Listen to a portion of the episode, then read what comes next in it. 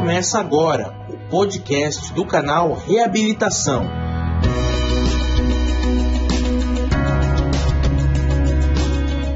Olá, bem-vindo ao podcast do canal Reabilitação. Se você é novo por aqui, te convidamos a acessar os episódios anteriores, onde já repercutimos sobre diversos contextos das terapias de reabilitação para pacientes com disfunções ou doenças neurológicas.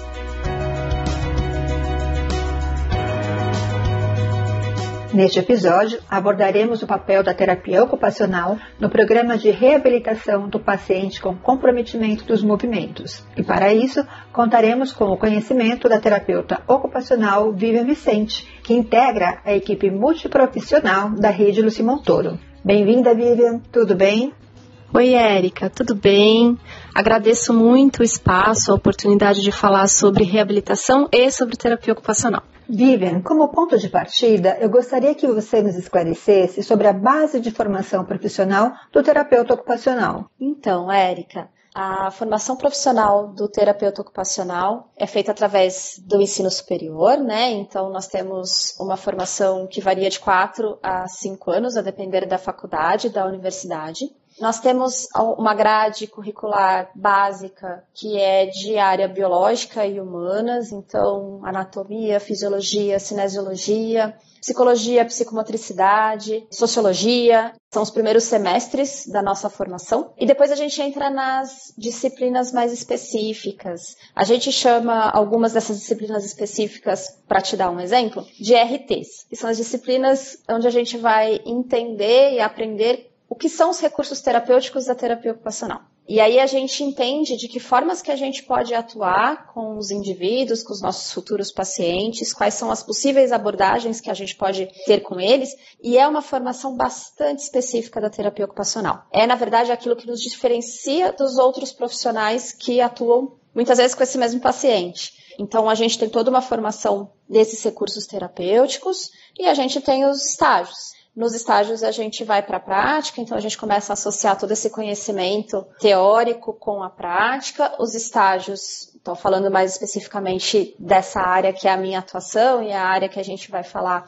hoje, da reabilitação, né? A gente tem os estágios voltados a essa área da reabilitação, a parte mais física, e a gente tem os estágios das outras possíveis áreas da TO, né? A TO pode atuar no campo da saúde mental, da educação, no campo social, então a gente passa por todos esses estágios. Depois dessa primeira etapa de formação, é quase que obrigatório a gente procurar as formações específicas. Nós temos uma série de cursos que a gente pode fazer depois de formados, que são cursos que vão agregar conhecimentos com relação a esses recursos terapêuticos, que vão agregar conhecimento com relação a alguns conceitos que a gente vai utilizar na nossa atuação. E a gente tem as especializações, residências, aprimoramentos que muitos de nós fazemos. Na área da reabilitação, mais especificamente, a gente tem uma série de cursos e de especializações, aprimoramentos que são oferecidos pelas instituições, faculdades, universidades, e é onde a gente aprimora o nosso conhecimento dentro daquela área para que a gente possa ter uma atuação realmente efetiva e de qualidade com o paciente. E conta pra gente como é que a especialidade surgiu dentro dos programas de reabilitação. Para falar do surgimento da especialidade dentro dos programas de reabilitação, eu acho que a gente pode voltar na própria história da TO. Então, quando a gente pensa na história em termos de mundo, não só de Brasil, a gente vai voltar lá atrás, na época das guerras mundiais, da Primeira e da Segunda Guerra Mundial. A gente já teve naquele momento profissionais, agentes de saúde que atuavam no sentido de avaliar e atuar com dispositivos, técnicas e métodos para analisar os movimentos que estavam associados àquilo que na época né, era chamado das incapacidades que essas pessoas acabavam adquirindo durante uma guerra. Eram amputações, lesões de diversos tipos. Então, naquele momento, a gente já teve uma atuação desse profissional que tinha como objetivo fazer essa análise de como que esses indivíduos, com aquela dificuldade de movimentação, conseguiam executar as suas atividades do dia a dia e já atuava nesse sentido, né, de cooperar com a reabilitação deles. Já era o objetivo de ter a ocupação como um promotor de saúde. E aí eu acho que vale fazer um, um parênteses que o termo ocupação ele é um termo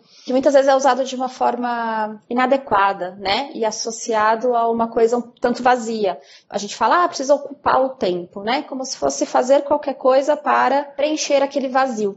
E a ocupação como um promotor de saúde, a ocupação como aquilo que é primordial na nossa profissão, na terapia ocupacional, ela não é um, simplesmente preencher um vazio. É uma atividade, é uma abordagem, é uma proposta muito bem analisada e pensada que a gente faz para aquele indivíduo, para que a gente efetivamente faça uma diferença no seu processo de reabilitação e na promoção da sua saúde, né? Então, só fazendo esse parênteses com relação ao termo ocupação. Mas então lá atrás a gente já teve essa atuação dos profissionais, dos agentes de saúde com esse olhar do que essas pessoas tinham de dificuldade pós-guerra. E naquela mesma época, em paralelo no Brasil, a preocupação que se tinha era com relação às consequências dos acidentes de trânsito, das doenças ocupacionais, né, que estava já mais surgindo esse olhar, tinha também uma atuação nesse sentido de utilizar a ocupação como um promotor de saúde para esses indivíduos. Em 51, em 1951,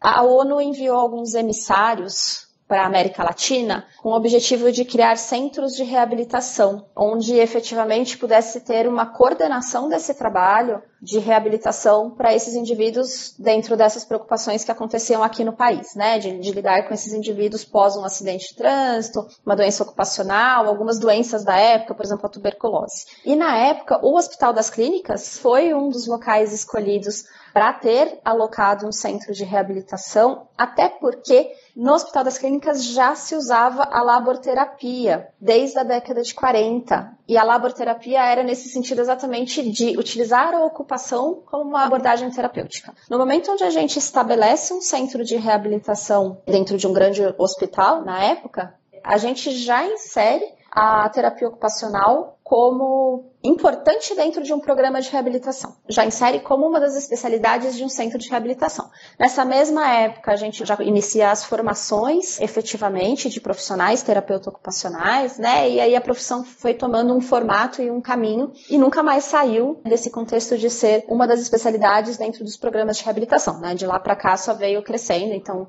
a gente vê em diversos programas, centros, instituições o terapeuta ocupacional atuando. E Vivian, quais são as frentes de atuação da terapia ocupacional em pacientes neurológicos com distúrbios do movimento? Eu vou dividir em algumas frentes, em algumas partes, para que a gente possa destrinchar um pouco cada uma delas. Eu vou começar falando dos componentes de desempenho. Então, o terapeuta ocupacional ele vai avaliar identificar com o paciente quais são os componentes de desempenho que ele tem alterados, ou seja, que dificuldades ele tem com relação à amplitude de movimento, a força muscular, coordenação dos movimentos, destreza, se ele apresenta algum tremor, se ele apresenta alguma incoordenação, como é essa incoordenação, se essa diminuição de força, por exemplo, muscular, tem alguma repercussão e impacto na hora que ele vai fazer as atividades do dia a dia.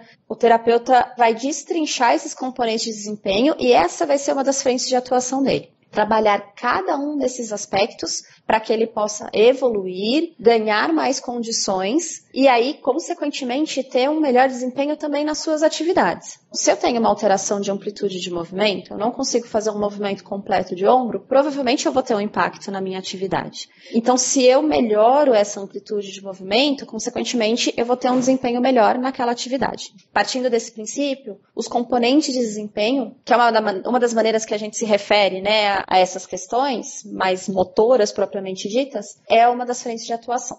A outra frente é especificamente com as atividades que fazem parte do dia a dia do indivíduo usamos alguns conceitos como atividade de vida diária, atividade básica de vida diária, atividade instrumental de vida diária, atividade prática. Então, há alguns termos que percorrem, e aí pode ter alguma diferença entre a formação de um terapeuta ocupacional e outro, até de épocas. Então, terapeutas mais antigos se referem um, com um termo, terapeutas mais novos se referem com outro termo. Mas essa é uma das frentes de atuação e talvez essa seja a frente de atuação que demonstra mais claramente o nosso trabalho. nós avaliamos a forma como o paciente está realizando essas atividades atualmente, então pós-lesão, como ele consegue se alimentar, tomar o banho, se vestir, fazer suas atividades de lazer, trabalhar, e vamos atuar diretamente tentando facilitar ou tentando melhorar a forma como ele desempenha essa atividade. Associado a isso, a gente entra com uma terceira frente de atuação que são os auxílios técnicos. Então,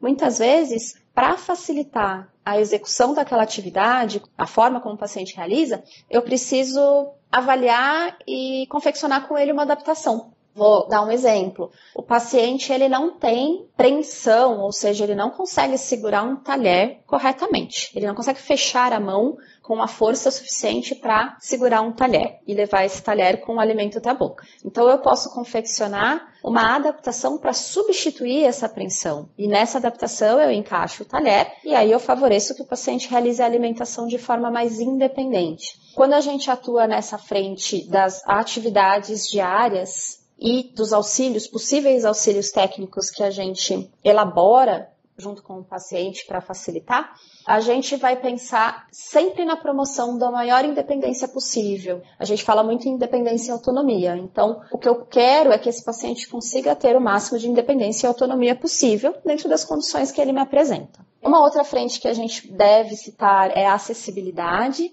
A gente vai atuar também analisando o contexto que esse paciente vive e quais são as condições de acessibilidade em que ele se encontra. Então, ele consegue se locomover pela casa, a cadeira de rodas que ele utiliza transita por todos os cômodos.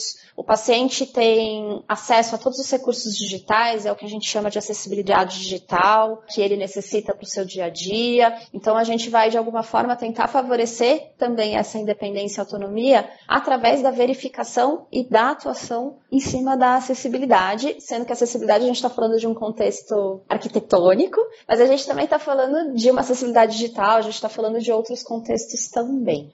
Eu citei aqui brevemente, quando eu falo de acessibilidade, eu falei da cadeira de rodas, então isso também é uma das frentes de atuação que a gente faz. Verificar cadeira de rodas, cadeira de banho, órteses de membros superiores, então são aqueles dispositivos que a gente muitas vezes indica e aplica no paciente, confecciona com o paciente para que ele tenha uma prevenção de deformidade, para que ele tenha um alinhamento, por exemplo, de punho de dedos. A gente faz também toda a verificação dessa parte de equipamentos que o paciente possa vir a necessitar no contexto de equipe, né? A gente sempre atua muito em equipe. A gente vai fazer as educações em saúde promover todas as informações que o paciente necessita para ter a educação em saúde de uma forma geral, um contexto de vida mais saudável, um contexto de vida mais alinhado com aquilo que é mais saudável para ele naquele momento e que pode favorecer para que ele tenha melhores condições de saúde e mantenha essa independência e essa autonomia.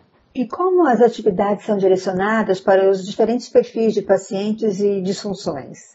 Esse direcionamento, Érica, das atividades, né? Então, eu falei bastante anteriormente sobre atividades, de fato, esse é o nosso foco principal de atuação. Até quando eu falo de ocupação, né? Numa das respostas anteriores eu falei da ocupação, então, ocupação, as atividades, né? Esse foco que a gente tem. Para a gente trabalhar de uma forma mais específica e mais assertiva com os diferentes perfis de pacientes e as disfunções, enfim, que ele apresenta, a gente tem que ter uma boa avaliação. Essa é a base do nosso trabalho porque o paciente ele pode ter, a, são dois pacientes com a mesma lesão. Ele vem para mim com um diagnóstico de, da mesma lesão. Então, ele tem uma lesão medular de um nível igual, se é completo, se é incompleto. Então, eu recebo essa descrição dele, em termos diagnósticos, mas a forma como esse indivíduo se apresenta, em termos de habilidades e dificuldades, com certeza não vai ser igual à forma como o outro indivíduo se apresenta. E só o fato de eu estar trabalhando com um indivíduo, eu tenho todo um contexto de vida, toda uma história anterior, interesses, uma realidade no qual ele está inserido, que é muito individual. Como a própria palavra fala, a gente está falando de indivíduo, a gente está falando de individualidade. Então, eu preciso analisar para aquele paciente o contexto, os interesses, o que é possível naquele momento, a rede de apoio que ele tem, para que eu possa efetivamente selecionar as minhas abordagens e a atuação que eu vou ter com ele. Né? E tudo isso a gente faz na avaliação, com um bom processo de avaliação. É muito importante mesmo essa customização, né? Agora, partindo para a próxima questão, a terapia ocupacional, ela apresenta melhores resultados se ela for integrada a outras terapias? Ah, sem dúvida. É, eu acho que esse é o princípio que a gente não pode, não deve abrir mão nunca. Eu acho que é uma das coisas essenciais que os recém-formados, né, as pessoas que estão também escolhendo trabalhar na terapia ocupacional, ou mesmo dentro da área da saúde como um todo, o que a gente não pode deixar de ter em mente é o quanto trabalhar com outras terapias integradas, com outros profissionais associados ao nosso trabalho, é o grande diferencial. Eu trabalho num centro de reabilitação. Como um centro de reabilitação, a gente trabalha com diversos serviços parceiros, então a gente tem uma equipe muito completa aqui, onde a gente consegue fazer esse trabalho de forma bastante integrada. Agora, até por trabalhar nesse centro de reabilitação e ver o quanto é efetivo essa atuação integrada com os pacientes, é que fica muito difícil a gente imaginar uma atuação de tanta qualidade quando a gente trabalha mais sozinho. Eu, como terapeuta ocupacional, eu tenho um escopo de trabalho que é essencial, que é muito importante, mas não é ele sozinho que vai efetivamente favorecer esse paciente a ter essa independência e autonomia. Com certeza, que eu tanto falei anteriormente nas respostas, né? Esse é o meu, meu objetivo. Então, o objetivo da TO é maior independência e autonomia. Eu vou fazer um excelente trabalho como terapeuta ocupacional, mas se eu não tiver a fisioterapia, a psicologia, o serviço social, o serviço médico, né? Se eu não tiver outros profissionais atuando junto comigo, talvez eu até atinja um resultado bom, mas eu poderia atingir um resultado melhor, ou muitas vezes eu não consigo atingir o meu resultado. Independente da atuação que cada um que está aqui ouvindo a gente, né, faça, porque nós temos profissionais que atuam em centros de reabilitação, nós temos profissionais que atuam de forma mais autônoma, né, que fazem atendimentos domiciliares, temos profissionais que atuam em clínicas. Independente de onde atuamos, a busca por um trabalho integrado com os profissionais que também estão trabalhando com aquele indivíduo é essencial para que a gente possa ter um, um desenvolvimento e um resultado muito melhor um ponto de diferencial que é muito interessante, quando possível, a gente fazer, é fazer efetivamente atendimentos em conjunto, inclusive. Então, não só todos os profissionais estarem integrados e falarem a mesma língua e terem objetivos em comum. Muitas vezes fazer um atendimento integrado, fazer um atendimento junto com o paciente, a TO e a físio, a psicologia, para que a gente possa ali naquele momento fazer as duas abordagens de forma simultânea e ter um resultado melhor, né? Essas experiências são experiências que a gente já teve oportunidade de fazer aqui na rede, né? E que de fato fazem uma diferença bem importante no meu resultado. O fator tempo também é bem importante, né, Vivian? Tanto no que tange ao diagnóstico precoce, como o tratamento precoce, né? Quanto antes a gente começar com a TO, é, melhores serão os resultados, não é isso? Ah, essa questão do fator tempo é interessante a gente falar um pouco sobre isso. Na nossa formação, eu acho que na formação de grande parte dos profissionais que atuam na reabilitação, a gente aprende muito sobre a questão do tempo de lesão do momento onde houve aquela lesão, né, ou a descoberta de algum problema, e o tempo onde eu inicio as abordagens, as terapias, o processo de reabilitação, a gente aprende que quanto mais rápido, quanto mais cedo, melhor. Isso é uma realidade. Então, quando a gente vai para a prática, e eu estou na prática há muito tempo, a gente vê que de fato esse timing, né, esse tempo em que nós estamos atuando com o paciente, ele faz uma diferença com relação aos resultados. Primeiro porque a gente tem, dependendo da lesão, né? Então a gente está falando da reabilitação, mais especificamente das questões neurológicas. Dependendo da lesão que eu tenho, eu tenho um desenvolvimento natural pós a lesão, em que acontecem alguns eventos no corpo do indivíduo, fisiologicamente falando, anatomicamente falando, onde se eu atuo, eu consigo ter uma resposta melhor. Então vamos dar o exemplo de um paciente pós-AVC, pós-AVE, em que eu tenho todo um, um momento de um tônus mais baixo, então eu tenho aquele paciente tudo mais hipo, ele é mais molinho, ele é aquele paciente que parece que não tem resposta nenhuma, por exemplo, do membro superior, do lado acometido, no paciente M. Então aquele braço que onde eu deixar, ele fica. E de repente eu tenho, depois de algum tempo da lesão, eu tenho uma resposta de início de espasticidade, que é uma reorganização neurológica ali que vai tentando aparecer, onde eu vou tendo algumas respostas que são involuntárias, mas que se eu não atuo corretamente, eu posso implicar em deformidades posteriores. Então, de repente, pode vir essa resposta de espasticidade de uma maneira tão exacerbada, tão desorganizada ali dentro do sistema nervoso desse indivíduo, que se eu não tenho uma atuação efetiva, eu vou depois encontrar esse paciente com deformidades, com contraturas, com uma série de complicações que eu poderia ter evitado, por exemplo, se eu tivesse atuado mais recentemente ao evento. Então, sim, para cada lesão, para cada diagnóstico, a gente entende que a gente tem os tempos chave de atuação.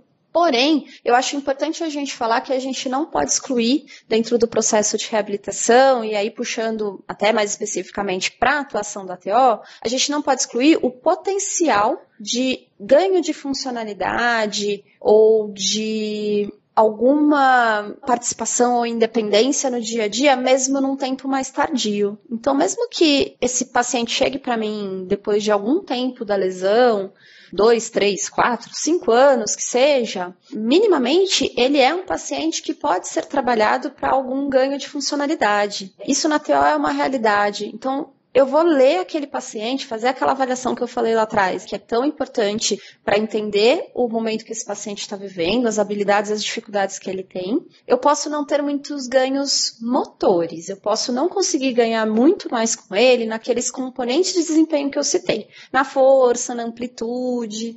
Ele pode já ter alguma deformidade, né, alguma contratura instalada, mas talvez eu consiga adaptar uma atividade para ele. E isso já promove um ganho de independência uma participação maior nas atividades do dia a dia. Isso é muitas vezes um ganho essencial e super importante para o paciente, para sua família. O tempo ele é importante, mas a gente também não pode excluir as possibilidades que a gente tem com pacientes a qualquer momento. Em resumo, então, em relação ao fator tempo, embora seja muito importante a gente começar o quanto antes, a gente sempre pode começar, não importa o tempo que seja. Isso é importante porque as pessoas às vezes pensam que já passaram do prazo de reabilitar e este prazo não existe. Sempre é possível ter ganho. Bem importante essa mensagem. Agora, em relação aos resultados ainda, existe uma média de tempo? Como é que a gente começa a perceber, quando a gente começa a perceber esses resultados a partir da terapia? E essa é uma pergunta bem interessante, Érica. A gente pensar em quanto tempo esses resultados podem ser percebidos. E, e eu falo que é interessante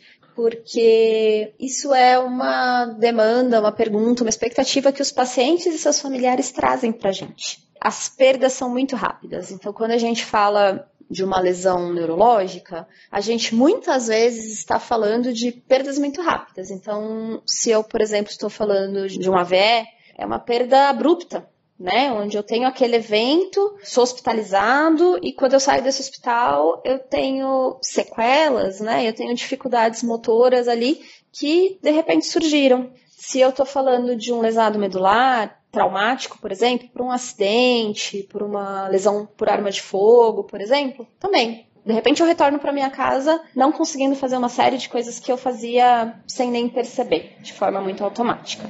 Então os pacientes quando chegam, eles chegam pra gente muito ansiosos pela questão do tempo para ver os resultados. E muitas vezes querendo um resultado mais rápido do que de fato a gente vai conseguir favorecer. A grande questão é que eu não consigo dar um tempo médio, seria bastante complicado eu afirmar que existe um tempo médio de recuperação, mesmo que eu tente estabelecer por lesão porque, como eu falei, a gente está falando de indivíduos que muitas vezes têm a mesma lesão, mas eles são inseridos em contextos diferentes, eles têm respostas diferentes, né? Cada indivíduo vai sim ter uma resposta àquela lesão, diferente do outro indivíduo, mesmo que a lesão seja no mesmo local, seja da mesma forma, classificada do mesmo jeito. Então, considerando essa diversidade, eu não consigo estabelecer a média, mas o que a gente pode dizer é que muitas vezes eu consigo resultados rápidos com relação aos ganhos de funcionalidade. Eu posso, por exemplo, vamos comparar a funcionalidade com força muscular.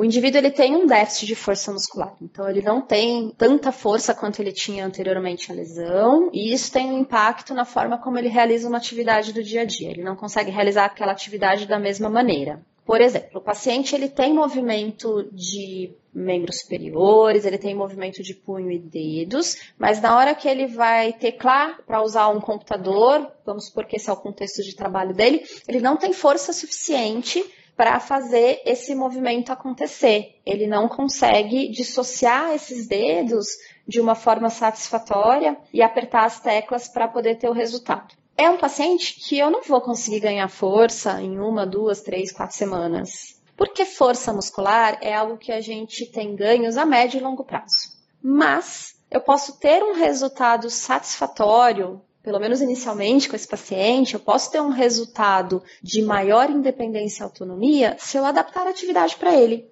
Essa é uma das frentes da TO que a gente falou. Para realizar essa atividade, se ele tiver a ajuda de uma adaptação, existe uma adaptação que a gente faz na terapia ocupacional que a gente chama de ponteira, né? Então a gente confecciona uma ponteirazinha que a gente coloca no dedo do paciente e essa ponteira é dura, ela é rígida. Então ela que vai fazer o contato com o teclado. Então, mesmo com uma força diminuída, o paciente consegue acessar o teclado de forma a fazer o trabalho dele. Eu tive em pouco tempo um ganho funcional, apesar de não ter tido uma mudança de um componente de desempenho. A gente vai falar de tempo de recuperação muito a depender de qual é o objetivo e qual é a atuação que eu estou fazendo com aquele paciente. Bom, acho que você deixou bem claro aí, inclusive, sobre aquilo que a gente perguntou um pouco antes sobre os diferentes perfis de atuação, né, para os diferentes perfis de pacientes de acordo com essas terapias, de acordo com as condições de cada um, você vai ter uma condução que vai trazer respostas em diferentes frentes, né? Então, é difícil você, de uma forma macro, dar resultados ali, mas eu acho que deu para desenhar um pouquinho um exemplo aí neste contexto que você trouxe, né? Desse paciente com a questão da força muscular, a questão do dedo, acho que deu para entender bem. Agora eu queria ouvir de você uma, uma história, se for possível. Não sei se você se recorda de algum caso, né, especial de recuperação que tenha marcado a sua trajetória profissional para dividir com a gente. É possível? Nossa, como é difícil a gente pensar um caso, né? Eu tenho lembrança de muitos casos que foram marcantes. Cada caso é muito único. No meu caso, a gente está falando de muito tempo de, de profissão, são 16 anos de profissão e efetivamente atuação na terapia ocupacional. Então, eu tenho várias histórias. Posso citar algumas, então uma que não aconteceu somente uma vez, mas eu vou, para ilustrar, contar um caso especificamente. Uma paciente jovem, ela tinha em torno de 20 e poucos anos, ela teve um AVC quatro ou cinco dias após o parto. Era a segunda filha, ela já tinha uma filha de quatro ou cinco anos, e aí no pós-parto da segunda filha, ela teve um AVC. E quando ela chegou pra gente aqui na rede, ela tinha alguns meses de lesão. Ela era uma M, tinha uma hemiplegia, não tinha nenhum movimento do lado direito. Ela não conseguia se comunicar verbalmente, né? O que a gente, ela tinha o que a gente chama de afasia. E a compreensão dela era uma compreensão razoável, para coisas simples do dia a dia e mais automatizadas, mas não era uma compreensão onde a gente conseguia, por exemplo, numa frase mais complexa, que ela realmente conseguisse entender aqui. Ela vem para a gente com uma cuidadora formal, profissional pago, né, pela família para poder permanecer acompanhando o processo de reabilitação. No caso desta paciente, eu estou falando de uma paciente que foi atendida num contexto de internação de reabilitação, que acontece aqui na unidade que eu trabalho. A gente tem o contexto ambulatorial também, mas essa paciente específica estava num contexto de internação de reabilitação. A família não podia, naquele momento, estar aqui com ela, por N questões, e aí contratou uma cuidadora formal para permanecer com ela, porque os pacientes precisam ter um acompanhante. Vou fazer mais um parênteses aqui, o papel essencial do cuidador, do acompanhante no processo de reabilitação dos nossos pacientes, não só para TO, mas assim, o quanto é essencial essas pessoas estarem acompanhadas de alguém que vai ajudá-los a fazer toda a transição para casa, eu vou falar um pouquinho mais sobre essa questão da transição para casa, inclusive nesse caso, mas já ressaltando a importância realmente deles terem alguém ao lado durante o processo. Então, essa paciente chega para a gente, até pela dificuldade de expressão, e pelo fato da cuidadora não conhecer muito bem a paciente, porque ela foi contratada para acompanhar ela no processo de reabilitação, né? Ela não era uma pessoa que já acompanhava a paciente, não era, por exemplo, um familiar que efetivamente convivia. Até para colher os dados foi muito difícil, para entender o contexto da paciente, a rotina, os interesses e tudo mais. E nós seguimos fazendo um trabalho inicial, era o primeiro processo de reabilitação que ela estava passando, então nós tínhamos uma série de componentes de desempenho, que é aquela primeira frente que eu falei, que a gente atua para trabalhar, a gente tinha, a gente queria favorecer que ela ganhasse algum movimento daquele braço, se não fosse possível o movimento, a gente queria favorecer que ela conseguisse posicionar e utilizar o braço como apoio, pelo menos nas suas atividades e tudo mais. Eu não falei da ocupação, ela é médica, a, a paciente é médica. A gente começou a trabalhar com ela nesse sentido. Até que num determinado ponto do processo, a gente conseguiu ir estabelecendo com ela uma comunicação melhor. A cuidadora teve um papel essencial de buscar informações junto à família para trazer para a gente. E a gente foi entendendo que o ponto central daquele processo, sim, era extremamente importante que a gente favorecesse os componentes motores, né? Ela dependia da cuidadora para fazer uma série de atividades do dia a dia, ela queria melhorar isso, mas o ponto central era que ela não tinha tido oportunidade de ser mãe mãe daquela criança. Ela teve o AVC com cinco dias do parto. Ela não se reconhecia como mãe e ela se ressentia muito que a filha não reconhecia ela como mãe. Então, a filha estava sendo cuidado por um familiar, muito bem cuidado por um familiar, e toda vez que a paciente tentava estar próximo, não havia um contato muito efetivo, a criança chorava bastante, né? Então ela se ressentia muito porque na prática ela não conseguia nem segurar a criança. Como o braço direito não apresentava nenhum movimento, ela tinha muito receio de segurar só com o braço esquerdo, nem o contato físico ela não tinha. No momento onde a equipe entendeu que esse era o ponto central da paciente, e a gente começou a atuar nesse ponto central, o processo desenvolveu melhor. Então, tudo que a gente tentou com a paciente, vamos tentar favorecer esses componentes motores, vamos tentar ganhar algumas questões com ela com relação às atividades do dia a dia, o envolvimento dela e a resposta que ela dava passou a ser muito melhor a partir do momento que a gente trouxe esse trabalho com o papel de mãe para o nosso processo. E aí nós fizemos efetivamente isso, então a gente buscou treinos específicos para que ela pudesse minimamente participar dos cuidados com essa criança, porque ali o que aconteceu? Ela teve um AVC, ela tinha uma dificuldade motor, uma dificuldade de fala, até uma dificuldade de compreender algumas coisas. O que a família fez? A família começou a cuidar daquela criança e não é um, uma crítica, né? Mas a família também não permitia muito que ela fizesse nenhum cuidado e nem ela se dava o direito de fazer nenhum cuidado, porque ela não se achava capaz, ela não sabia como, ela não queria pôr a criança em risco. Então a gente ajudou a paciente a entender os potenciais que ela tinha, trouxe essa família junto para que eles entendessem que pelo menos algumas etapas dos cuidados com essa criança, essa mãe podia participar sim, mesmo que com ajuda, mesmo com supervisão. E nós fomos treinando e trabalhando isso com elas para que elas fizessem a transição para casa, né? Então, para que no momento onde a paciente estivesse alta, ela pudesse efetivamente experimentar e retomar esse papel. Esse foi um caso super marcante. Depois, essa paciente retornou para a gente num segundo momento do processo de reabilitação e foi toda a diferença dela em casa. Até o humor dela era completamente diferente na segunda internação, que ela retornou com outros objetivos, ela tinha tido algumas evoluções. Mas esse caso marca bastante o quanto a gente precisa realmente entender o contexto do paciente. Porque às vezes a gente profissional avalia aquele componente motor ali e a gente começa a atuar nele, porque vamos, vamos lá, vamos tentar favorecer esse braço para ele movimentar. Mas naquele momento, só atuar naquilo não ia trazer um desdobramento tão favorável. A paciente tinha outras questões que realmente a angustiavam muito mais, que era o ponto central e que a TO podia muito ajudar, em conjunto com todos os, os outros profissionais. Esse foi um caso que a gente fez treino junto com a fisioterapia, por exemplo, mas a partir do momento que a gente entendeu o ponto central da paciente, todo o processo de reabilitação desenvolveu muito bem. Então esse eu acho que é um caso bem emblemático aí da minha trajetória bem importante este teu exemplo, fantástico, eu diria, porque nos revela a importância destes profissionais irem além da tecnicidade, no né? processo automatizado em relação à, sua especialização, né, de trazer a funcionalidade deste paciente, enxergando o que está além dele, né, o porquê dele ter que ter esta funcionalidade de volta, qual é o objetivo dele em voltar a ter um movimento, ou voltar a ter força. E acredito que você, identificando isso claramente, você consegue fazer com que ele se motive mais para chegar naquele objetivo, que no caso da mãe era ter uma proximidade mais efetiva, mais clara, mais um contato físico mesmo, funcional no sentido da afetividade com essa criança. Ela dependia dessa força física, dessa habilidade, dessa coordenação para ela estar mais próxima da filha dela. Tinha um objetivo muito claro ali para que vocês pudessem atuar e eu acho que faz toda a diferença no processo dela aceitar e aderir ao tratamento, como vocês conduzirem ela a esse objetivo. Bem legal.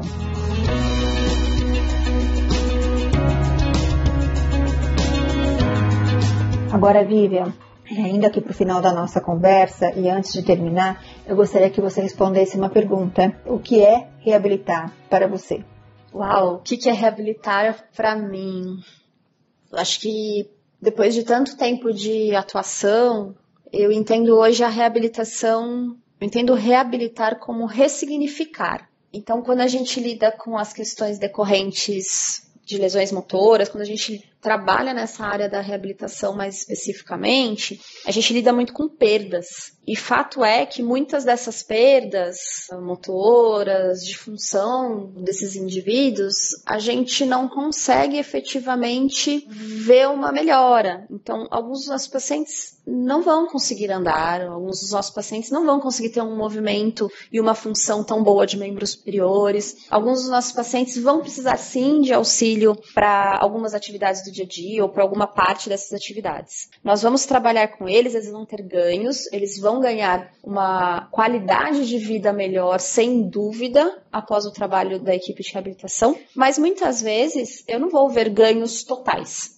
quando a gente pensa, e quando eu penso no reabilitar como ressignificar, muitas vezes é esse trabalho que a gente vai fazer. É ajudar o paciente no momento dele, no momento que for possível, dentro do processo que muitas vezes não é curto, é um processo longo, mas ajudá-lo a ressignificar seu dia a dia, as suas atividades, os seus interesses, a sua rotina. Reorganizar isso de uma forma que é diferente sim do que ele fazia anteriormente, mas que tem muito sentido para ele, onde ele volte a ter prazer, onde ele volte a ter alegrias, momentos bons, onde ele volte a executar atividades que ele efetivamente gostava, e se ele não consegue voltar para aquela atividade, que ele descubra novas atividades que são do seu interesse, que também vão trazer esse prazer, né? Vão fazer aí parte do seu contexto. E aí eu fico pensando quantos pacientes a gente não viu fazer esse processo de ressignificar, então de sair de repente de um contexto que todos nós temos, né? Nós temos nossos papéis ali definidos, então eu sou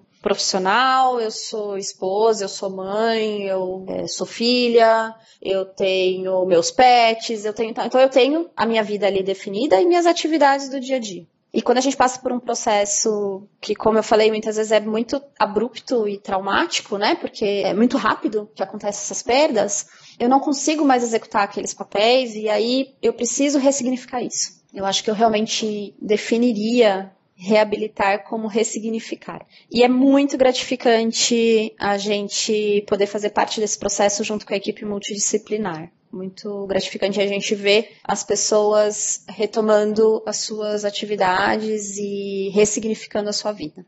Nossa, foi muito bom te ouvir. Muito obrigada por seu tempo, por seus esclarecimentos, né? Foram extremamente ricos. Você com certeza domina muito aquilo que você faz o teu conhecimento mostrou aqui para gente o, o quão competente você é nessa tua atividade. E eu tenho só a agradecer, em nome inclusive de quem nos ouviu até aqui, por tudo que você trouxe de conhecimento, tá bom?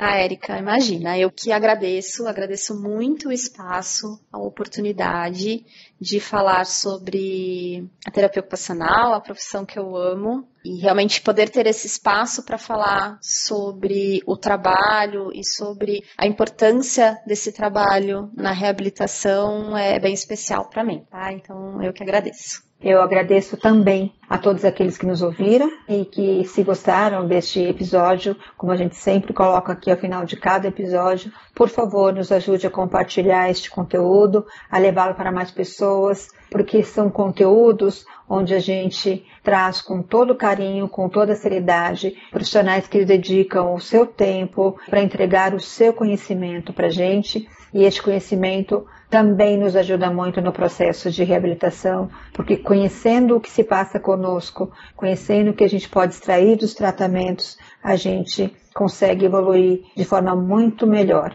Vamos todos ser gratos aqui à Vivian por ter nos dado o seu tempo, o seu conhecimento e vamos compartilhar esse conteúdo dela com mais pessoas para que mais pessoas aprendam com ela tudo o que ela nos ensinou tá bom? Sigam o canal Reabilitação no YouTube e nas redes sociais, Instagram e Facebook, com o nome Canal Reabilitação. E fique por dentro de tudo que a gente compartilha de conhecimento, assim como este conteúdo da Vivian, também de outros profissionais. Até o próximo episódio. Termina aqui o podcast do canal Reabilitação